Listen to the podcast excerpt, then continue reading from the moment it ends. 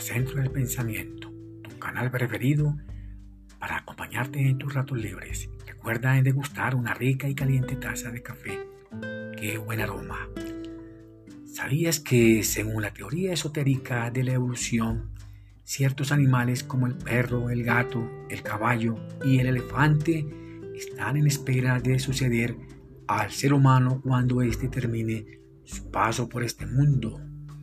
Tarde o temprano el ser humano dejará de ser el dueño de la bendita tierra.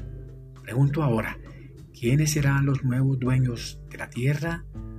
Por favor responde allá en tu lugar secreto, en silencio y en reflexión. La inteligencia artificial, una manera de ayudar al hombre en su propia evolución. También ella puede ser una gran amenaza. ¡Qué horror! Actualmente se están construyendo humanoides que piensan y actúan más rápido que el mismo ser humano y que los animales también. Desde antaño convivimos con perros, gatos, caballos, elefantes, micos o monos, entre otros. ¿Qué piensan? Aunque a menor escala, pero lo hacen. Pregunto, ¿por qué perros, gatos, caballos y otros animales tienen mejor relación de convivencia hombre?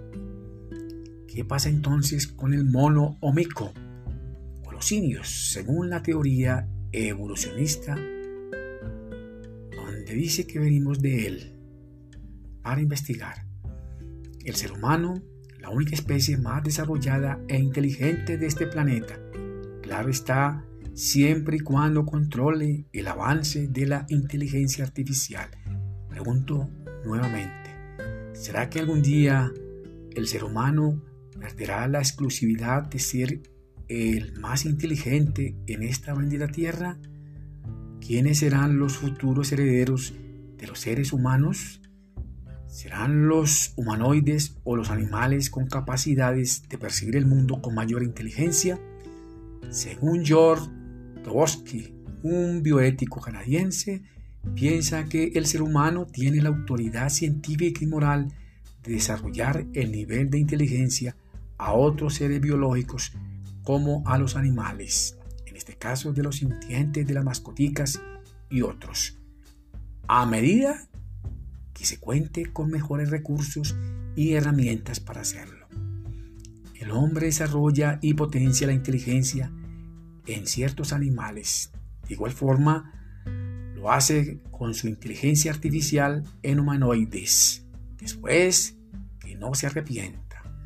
Ciertos animales domésticos han aprendido a razonar, a inferir, y muy bien que lo hacen. Un favor que paga el hombre al perro primitivo, a ese lobo, quien en antaño le enseñó a ser nómada, según cuenta la historia al realizar cambios sustanciales para mejorar la inteligencia, para poder inferir, para poder razonar, se pueden provocar daños en la estructura del ANN de los animales que están en prueba. La nanotecnología molecular llamada la plaga gris podría arrasar ella con la raza humana y la raza animal.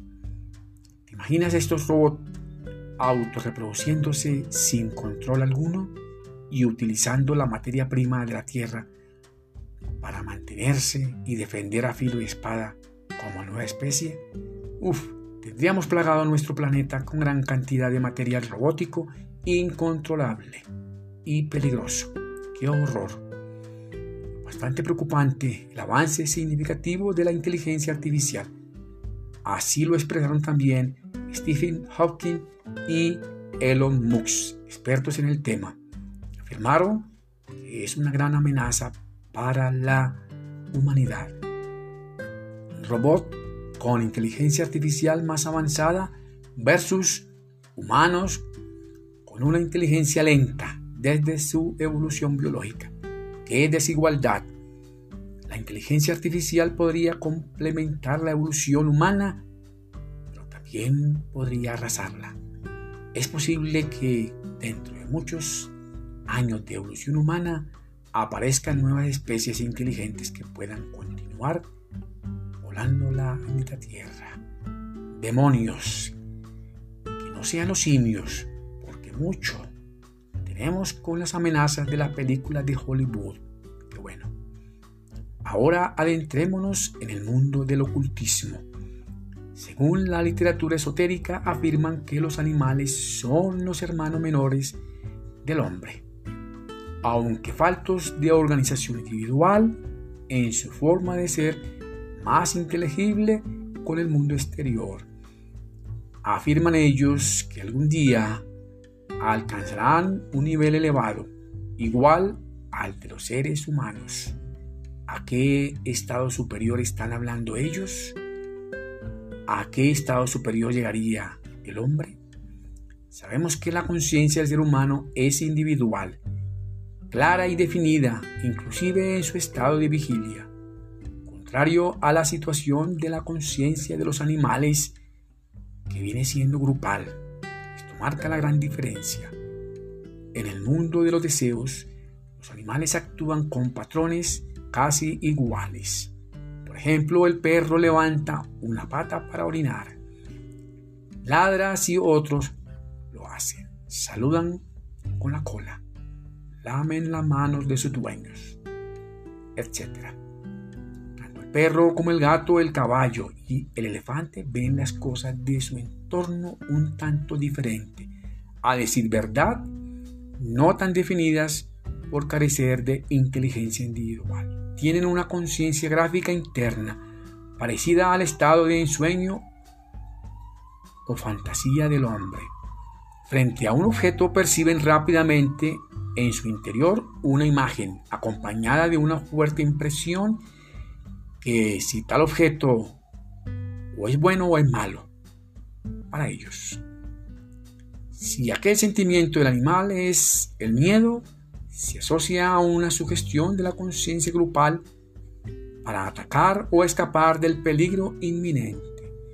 El estado de conciencia negativo facilita a la conciencia grupal guiar a los cuerpos densos de sus subordinados por medio de la sugestión, pues ellos tienen igual voluntad, saben obedecer igual que el hombre. Esos dos puntos de los que acabamos de hablar, uno en el cuerpo denso y en su contraparte del cuerpo vital están separados en los animales. Igual estaban muy separados en el hombre primitivo. La cabeza del cuerpo vital, ese cuerpo etérico del caballo, está muy separada de la cabeza de su cuerpo denso. En el perro, estos cuerpos están más próximos que en cualquier otro animal, salvo quizás de pronto en el elefante. Al juntarse se da el caso de animales prodigios pueden imitar conductas del hombre, hacer muchos eventos, actividades parecidas a las que hace el hombre en su vida diaria. Según los esoteristas, manifiestan que los animales poseen un cuerpo denso, un cuerpo vital y un cuerpo de deseos. A pesar de esto, no tienen un espíritu interno sino un espíritu grupal que los dirige desde afuera. Toca investigar este tema. Manifiestan los esoteristas que la cabeza etérica de un caballo, por ejemplo, puede entrar en la cabeza de su cuerpo denso. Así el caballo puede aprender a diferir, a razonar. En ciertos casos intentaría hasta leer, contar y ejecutar operaciones aritméticas. Ya lo estamos viendo en redes sociales. Animales con inteligencia individual caso de un elefante que aprende a pintar otro elefante. Perros, gatos y otros animales que bailan, cuentan números, cuentan letras, indican colores, figuras y muchas cosas asombrosas. Bueno por su evolución. Igualmente manifiestan los esoteristas que los animales domésticos que mueren pueden reencarnar y llegar nuevamente a donde sus hermanos mayores, o sea, sus antiguos dueños, siempre y cuando estos se hayan portado bien con los animales. Esto es debido a que los perros, gatos, caballos, elefantes y otros animales domésticos perciben el mundo del deseo, aunque no siempre distingan la diferencia entre este y el mundo físico.